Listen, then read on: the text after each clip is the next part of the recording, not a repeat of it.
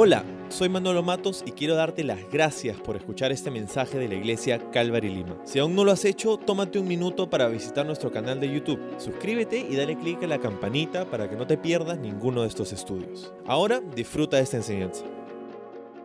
Pues nosotros hubiéramos mostrado el plan de salvación de una manera diferente, ¿no? pero Dios tuvo un plan y ese plan fue perfecto. Entonces, a través de este estudio vamos a ver cómo aquella esperanza que tenemos en Jesús rompió esquemas y sigue rompiendo esquemas. Y vamos a ver tres puntos, tres puntos en la vida de Jesús, ¿no? su nacimiento, su ministerio y su muerte. ¿no? Entonces, en estos en cada uno de estos tres puntos vamos a ver cómo Jesús operó de una manera muy diferente. Él usó un método muy diferente, actuó de una manera muy diferente a lo que la gente pensaba. en aquel tiempo. Entonces vamos a ver este primer punto, el nacimiento, ¿no? y cómo Jesús desde su nacimiento, ¿no? cómo Dios desde su nacimiento rompió esquemas. Entonces Lucas capítulo 2, versículos 4 al 11, y dice así, y José subió de Galilea de la ciudad de Nazaret a Judea, a la ciudad de David, que se llama Belén, por cuanto era de la casa y familia de David, para ser empadronado con María su mujer, desposada con él, la cual estaba encinta. Nosotros conocemos esta historia y sabemos que tanto José como María están regresando al lugar de origen, ¿no? Se está haciendo un censo. Sabemos que César, bueno, Augusto César, ¿no? Está haciendo este censo para saber cuánta gente hay y así poder recaudar más impuestos, ¿no? La finalidad de él es poder ganar más dinero, pero en sí Dios está usando este hombre, ¿no? Para poder llevar tanto a José y a María, ¿no? Eh, al, lugar de al lugar de origen, ¿no? Para que así puedan nacer el Mesías, ¿no? Ahora, nosotros sabemos, y nos dice el texto, ¿no? Que llegan al, al lugar de origen, y este lugar de origen se llama Belén, ¿no? Belén significa casa de pan es lo que nosotros sabemos, ¿no? Pero algo muy interesante acerca de este lugar, ¿no? Era, era un lugar que tal vez... Ah, si, si, yo le, si tuviera la oportunidad ¿no? de, de, aconsejarle a Dios, ¿no? obviamente nunca va a pasar eso, ¿no? y tampoco va a recibir mi consejo. ¿no? Este, Eh, yo le diría, bueno, ¿por qué no escoges una ciudad más este, espectacular? ¿no? Eh, una ciudad que tenga buenos hoteles, una ciudad donde te reciba la gente de una manera diferente, este, un lugar donde pueda hacer buena publicidad al nacimiento del Mesías.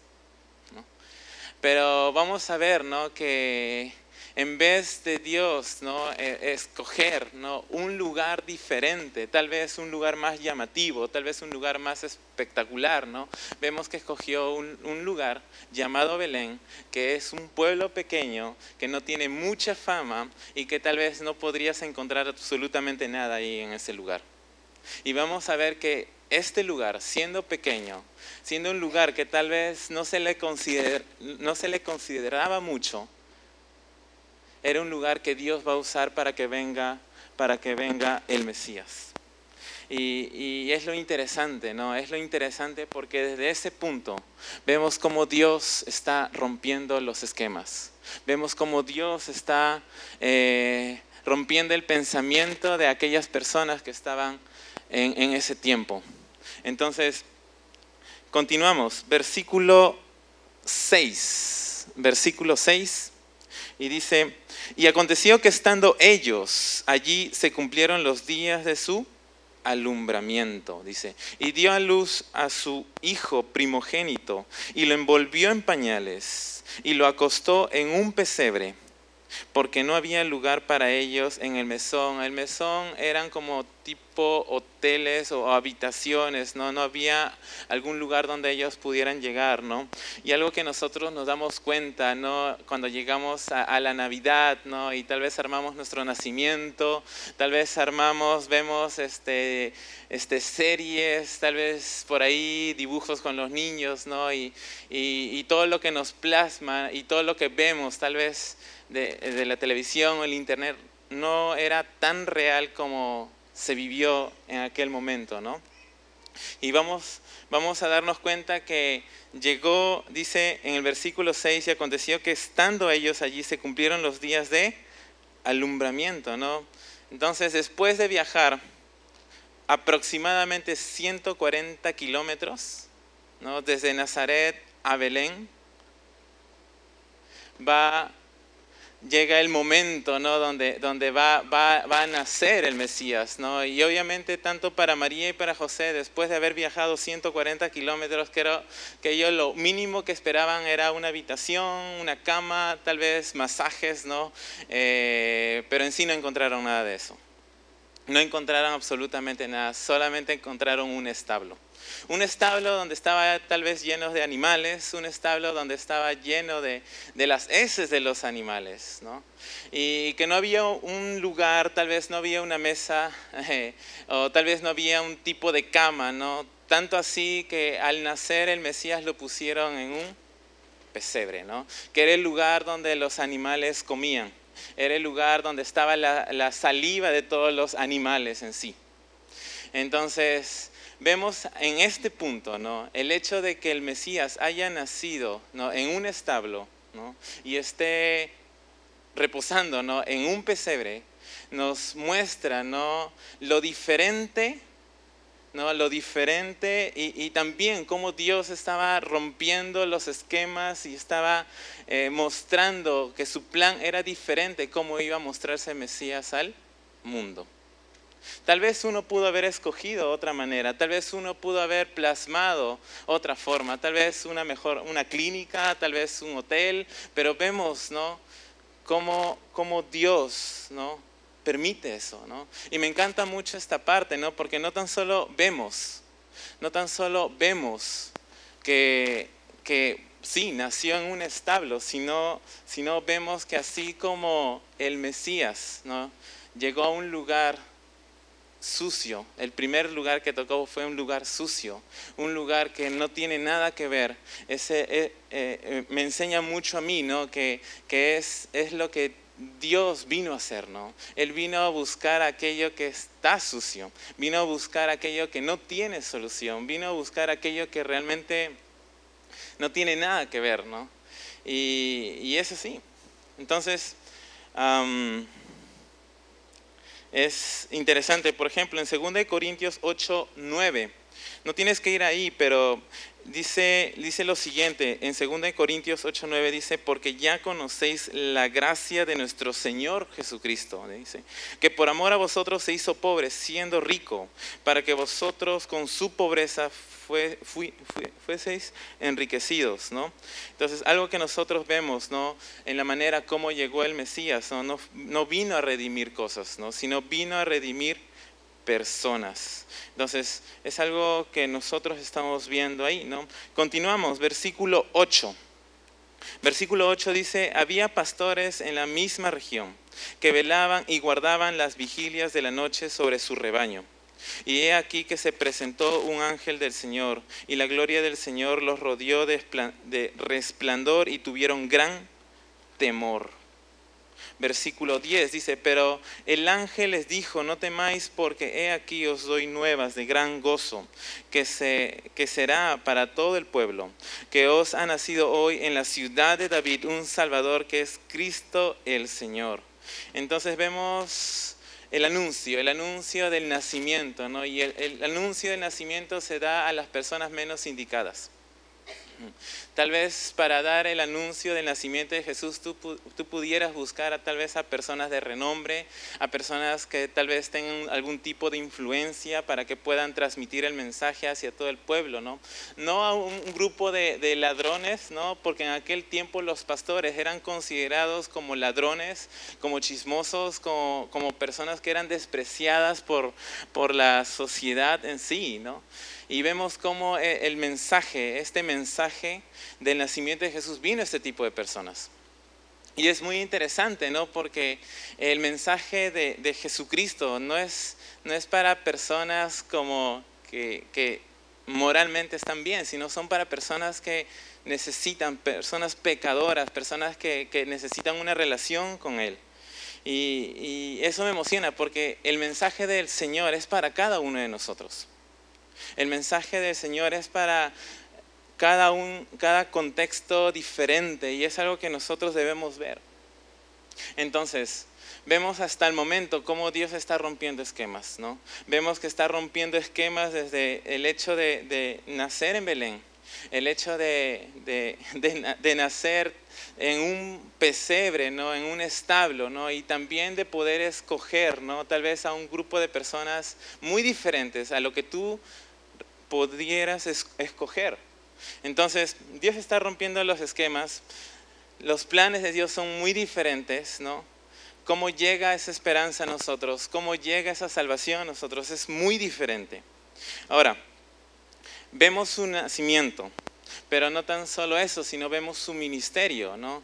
Y vemos que en su ministerio, que es el segundo punto que vamos a ver, dentro de su ministerio de Jesús podemos ver diferentes partes dentro del ministerio de Jesús donde sus discípulos todavía no tenían en claro cuál era la tarea del Mesías, ¿no? Ellos tenían un concepto muy diferente, ¿no? Pensaban que el Mesías era un tipo de revolucionario, era un líder político, era alguien que los iba a liberar de la opresión de, de Roma, era alguien así. Pero Jesús vino a mostrarles de una manera diferente, ¿no? Eh, él vino a servir a los demás, Él vino a, a, mostrar humildad, ¿no? Y era algo que la gente no les cuadraba, ¿no? ¿Cómo el Mesías va a venir y hacer estas cosas? ¿Cómo el Mesías va a venir? No, no, no me va a liberar de esta opresión. Incluso los, los, discípulos se peleaban entre sí, ¿no? Para poder tener un lugar de prioridad junto a Jesús, ¿no? Entonces se peleaban entre sí y vamos a ver eso en un momento. Entonces, el segundo punto que vamos a ver ahora es en su ministerio. Acompáñame a Mateo 11, versículo 1 al 6. Mateo 11, versículo 1 al 6. Es nuestro segundo texto de esta noche. Dice, cuando Jesús terminó de dar instrucciones a sus doce discípulos, se fue de allí a enseñar y a predicar en las ciudades de ellos. Y al oír Juan en la cárcel los hechos de Cristo, les envió dos de sus discípulos para preguntarles, ¿eres tú aquel, aquel que había de venir o esperaremos a otro? Entonces, antes de hablar de los discípulos, ¿no? vamos a ver al mismo Juan, juntamente con sus discípulos. Juan está encarcelado, ¿no? Y, vemos que Juan manda a, dos de sus discípulos a preguntarle a Jesús si él era el que había de venir, si él era realmente el Mesías. Ahora, muchos comentaristas piensan ¿no? que esa pregunta no era netamente de Juan, sino que esa pregunta eh, Juan mandó a los discípulos a que preguntaran esto a Jesús para que los discípulos tengan la seguridad que Él es el Mesías. Porque para Juan, él tenía en claro que Él era el Mesías, ¿no? Para Juan, él sabía quién era Jesús en sí. Entonces él manda a sus discípulos para que ellos puedan tener esa seguridad. Y vemos que los discípulos se le acercan a Jesús y le dicen, este, maestro, ¿tú eres aquel que había de venir? Y es muy interesante esta pregunta porque si tú vas al original, esta pregunta es, e, era como decirle a Jesús, ¿por qué no estás haciendo algo más? Era como diciéndole a Jesús, mira, estamos esperando aquí y, tú estás haciendo otra cosa muy diferente a lo que nosotros esperamos. No, tal vez esperamos ¿no? que, que te pelees con los romanos, ¿no? ¿Y por qué no lo haces? Y, decirle a Jesús, no, esperamos que hagas algo más, esperamos que hagas algo diferente, ¿no? Y me hace pensar mucho en aquellas etapas en nuestra vida donde nosotros le decimos a Jesús o a Dios, ¿no? Le decimos a Dios, ¿no? Y le decimos, Dios, ¿por qué no estás haciendo algo más? ¿Por qué no estás haciendo algo más? Estoy aquí, estoy lidiando con eso, estoy lidiando con aquello, ¿y por qué no estás haciendo algo más? Como los dos discípulos de Juan preguntándole a Jesús. Vamos a ver que Jesús los va a cancelar en un momento, porque así va a ser. Pero, y es lo mismo, ¿no? Jesús hace lo mismo, bueno, el Señor hace lo mismo con nosotros, ¿no? Porque debemos recordar que en medio tal vez de esa queja que nosotros podamos tener y decirle, Señor, ¿por qué no estás haciendo algo más? Porque obviamente ellos esperaban que Jesús se manifestase, ¿no? Pero sabemos que Jesús tenía un tiempo. Tenía un tiempo Y, ahora estaba, mostrándose de una manera diferente, sirviendo a los demás, amando a los demás, ¿no? mostrando. Eh, su corazón de misericordia y de perdón hacia las personas. Pero la gente no esperaba eso. Entonces, cada vez cuando lleguemos a esa etapa en nuestras vidas, ¿no? donde empecemos a quejarnos del Señor y decirle, Dios, ¿por qué no estás haciendo algo más? Debemos recordar lo siguiente. Debemos recordar que los planes de Dios son mejores que los nuestros. Debemos recordar que Dios tiene un tiempo. Debemos recordar ¿no? que Él tiene algo mucho mejor para nosotros. Tal vez tú no lo veas ahorita, tal vez ahorita estás en esa etapa en la cual estás luchando, estás como los discípulos de Juan, esperamos a un diferente, ¿no? Esperamos algo diferente. Pero dices, yo tengo un tiempo, yo tengo un momento y de esta manera yo voy a obrar. Y es algo que nosotros debemos tener en mente ¿no? y, y presente siempre. Ahora, Versículo 4 al 6 dice, respondiendo Jesús les dijo, y aquí es el momento donde Jesús les va a cancelar a mis queridos discípulos, ¿no? Y dice, id y haced saber a Juan las cosas que oís y veis, dice. Los cielos ven, los cojos andan, los leprosos son limpiados, los sordos oyen, los muertos son resucitados, y a los pobres es anunciado el Evangelio. Y bienaventurado es el que no haya tropiezo en mí. Entonces, esta respuesta de Jesús es muy interesante porque a través de la respuesta de Jesús a los discípulos de Juan, incluso para fortalecer la misma fe de Juan, está dejando en claro que Él es el Mesías y que su ministerio es, es representado por actos de servicio, mas no por una libertad política. Entonces, el carácter y el proceder de Jesús era muy diferente. Y podemos verlo en ese, en ese momento, ¿no? Entonces, y algo que me llama la atención es al final, en el versículo 6, dice, bienaventurados es el que no haya tropiezo en mí, ¿no? Eh, bienaventurado, bendecido es aquel que no haya tropiezo. Bendecido es aquel que, que sabe que, en medio de todo Dios tiene el control. Tal vez no entiendes, tal vez no sabes por qué se está lidiando las cosas de esa manera, por qué Jesús está obrando de esa manera. Pero yo, ¿por qué ponerle un tropiezo a lo que Jesús está haciendo? ¿Por qué yo poner una barrera? ¿Por qué yo cerrarme en mi idea? ¿no? ¿Por qué yo eh, eh, eh, encerrarme en, mi círculo, en, mi, en, mi, pensamiento? ¿no? y tiene que obrar así cuando realmente Dios quiere hacer las cosas de una manera diferente. Y, lo vemos aquí, ¿no? Ahora, no tan solo con Juan podemos ver esto dentro de su ministerio, sino también podemos verlo con los discípulos. Entonces vamos a Mateo 20, Mateo capítulo 20, versículos 20 al 24. Y es el tercer texto ¿no? que vamos a ver ahora. Y Mateo 20, del 20 al 24, dice lo siguiente. Entonces se le acercó la madre de los hijos de Zebedeo con sus hijos, postrándose ante él y pidiéndole algo. Él les dijo, ¿qué quieres? Ella le dijo, ordena que en tu reino se sienten estos dos hijos míos, el uno a tu derecha y el otro a tu izquierda. Entonces vemos que se acerca la madre de los hijos de Zebedeo, quien es la madre de Santiago y Juan, ¿no? Viene a Jesús con una petición. Y, nuevamente recordemos, ¿no? tal vez para el pensamiento de la madre es como Jesús es un líder político. Y lo único que deseo como madre ¿no? es, que mis hijos tengan un, lugar de prioridad ¿no? en, en, tu reinado. ¿no? Quiero que estén a tu derecha y a tu izquierda, ¿no? porque en aquel tiempo estar a la derecha y a la izquierda de alguien significaba honra, significaba este poder ¿no? y prestigio. Entonces, y era eso lo que buscaba. Tenía un fin diferente, ¿no? O sea, buscaba posición.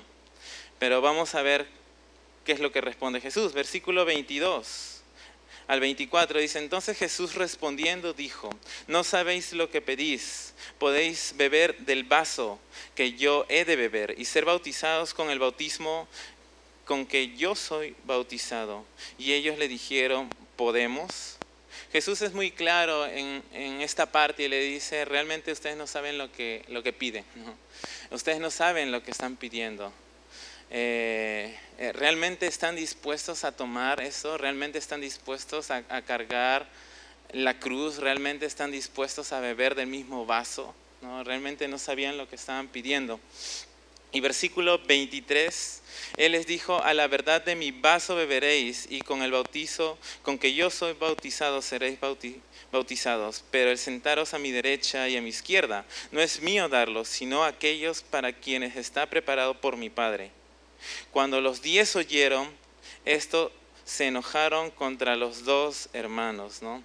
Entonces, nuevamente eso nos muestra, ¿no? El hecho de que se hayan enojado los demás discípulos con los dos hermanos significa que ellos también estaban buscando algún tipo de posición con Jesús, ¿no? Entonces era como que después de que su madre habló con Jesús, ¿no? Tal vez llegaron los dos hermanos y, todos los demás lo estaban viendo mal, ¿no? Y ¿qué te pasa, no? Eh, porque estaban buscando algo diferente. Entonces, hasta el momento, y este no es tan solo eh, en, este, en esta parte, ¿no? sino que a través del Evangelio vamos a darnos cuenta que incluso los discípulos tenían una idea diferente de Jesús. ¿no?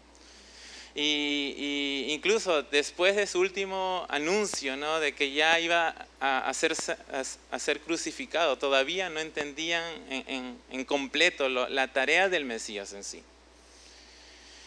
Y muchas veces podemos estar nosotros. Nosotros podemos llevar un cristianismo, nosotros podemos eh, incluso celebrar la Navidad y no entender el verdadero significado, el verdadero significado de podernos juntar en familia, el verdadero significado de poder compartir esos tiempos con las personas que más queremos. Y el verdadero significado es recordar que, que Dios ¿no? se hizo hombre para poder mostrar su amor a cada uno de nosotros. Y lo vemos desde su nacimiento, sí, pero e, es algo mucho más que va más allá desde su nacimiento. Justo ayer compartiendo con los jóvenes en, la cena que tuvimos el día de ayer, ¿no? Les, estaba comentando, ¿no? Que, que, el hecho, el hecho de, de, que Jesús, ¿no? De que Jesús haya, haya venido, haya venido y estar, haya venido a este mundo no era, no, era para mostrarnos, sí, su amor a cada uno de nosotros, pero no es algo que inicia desde ese momento, sino es algo que vemos desde el principio, desde Génesis en adelante. El deseo de Dios era tener comunión con cada uno de nosotros. Eh, y, y, eso me llama mucho la atención porque desde la eternidad, ¿no? Desde el principio, cada uno de nosotros estábamos en el pensamiento de Dios. Cada uno de nosotros estábamos en la mente de Dios, ¿no? Y, Él quiere eh, tener comunión con nosotros. Y vemos, vemos desde el inicio, ¿no? En Génesis, ¿no? Que Él, él, creó, ¿no? Creó todo, ¿no? Y, y, plantó el huerto, ¿no? Y ahí puso al hombre, ¿no? ¿Con qué intención? Con, para tener comunión con el hombre. Vemos más adelante en Éxodo, en Éxodo vemos cómo Dios levanta a Moisés ¿no? y le da instrucciones para, para hacer el tabernáculo. ¿Con qué intención? Tener comunión con el hombre. Vamos más adelante y vemos a, los reyes, ¿no? a Saúl, a David y a Salomón, y vemos cómo Dios usa a Salomón para edificar el templo. ¿Con qué intención? Tener comunión con el hombre. Y seguimos más adelante, llega el nacimiento de Jesús, ¿no? Y nace el Mesías. ¿Con qué intención? Tener comunión con el hombre.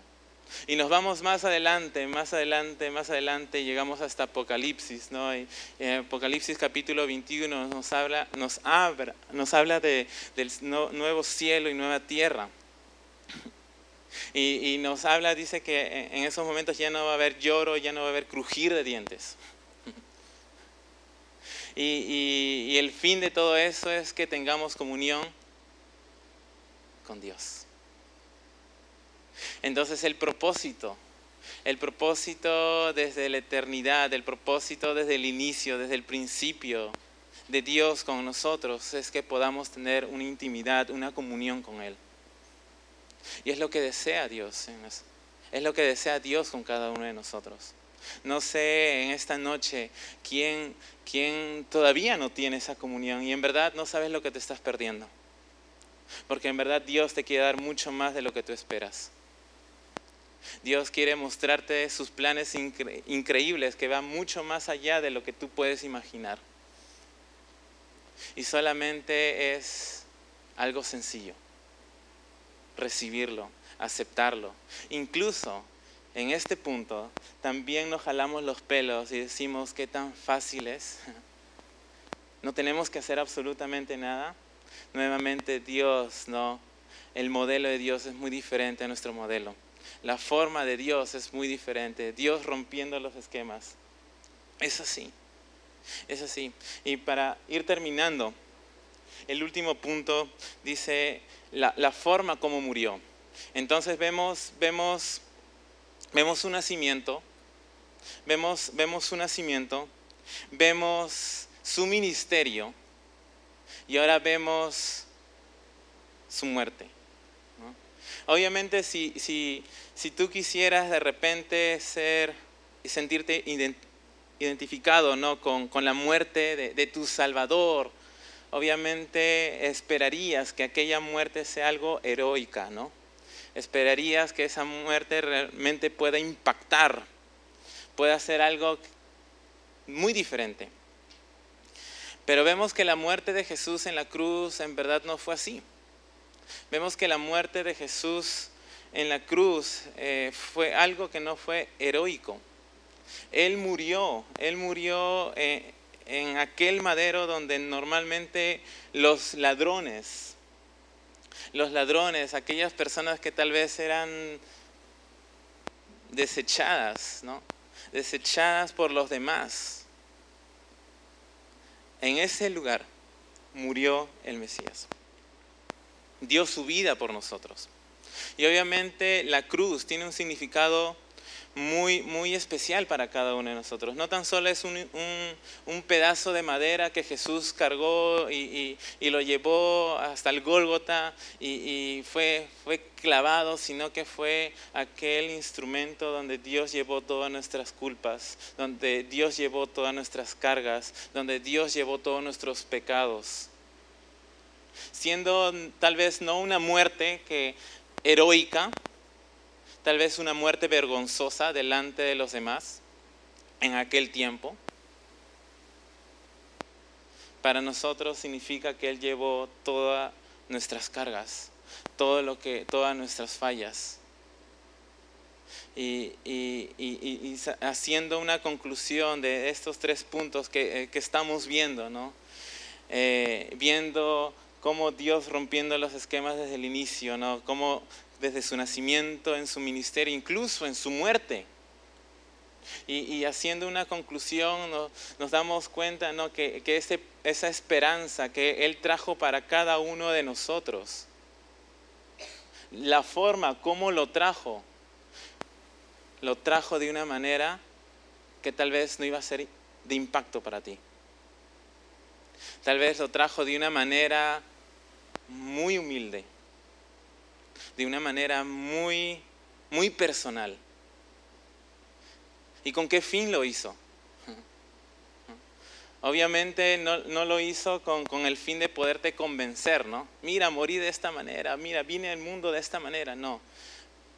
Sino que lo hizo para que nosotros podamos tomar una decisión real. Al ver lo que hizo Jesús, al entender la manera como Él trajo nuestra salvación, trajo la redención, nos ayuda a tomar una decisión real. Pero no tan solo eso, sino que nosotros vemos, vemos su corazón, vemos su corazón de que este mensaje es para cada una de las personas y, Él desea tener esa relación con todos. Él desea tener esa comunión con todos. Entonces, en estas fiestas, cuando nos sentemos a compartir con la familia, cuando nos sentemos allá a partir el pavo, cuando nos sentemos a, a algo que nosotros debemos poner en nuestra mente, en nuestro corazón, cómo el Señor trajo nuestra salvación, cómo el Señor trajo aquello que en verdad es tan preciado para nosotros.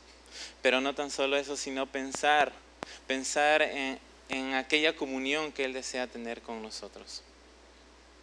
Y esto nos enseña, esto nos enseña algo muy importante. Nos enseña que el obrar de Dios a través de la historia ha sido muy diferente. Ha sido muy diferente a lo que nosotros esperábamos. Ha sido muy diferente tal vez a lo que tú puedas imaginar. Y es lo mismo que, que Dios quiere hacer en tu vida. Es lo mismo que Dios quiere hacer en cada momento y en cada etapa de tu vida. Dios muchas veces va a obrar de una manera diferente, de una manera que menos esperas. Si lo hizo, en su, eh, si lo hizo trayendo este, este, este mensaje,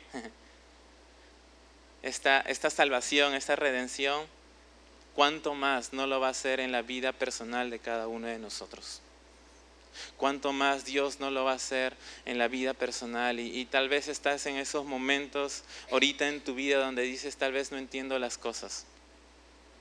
Tal vez estoy pasando, en, estoy en esa situación donde tal vez no comprendo las cosas que están sucediendo. Y como decía un gran amigo, ¿no? Tal vez cuando te encuentres en ese momento donde tal vez no entiendes nada, necesitas dar un paso atrás donde sí entiendes algo. Que entiendes que Dios te ama, que entiendes que Dios tiene un plan, que entiendes que en medio de la situación Dios va a hacer algo y porque te ama Él te va a cuidar.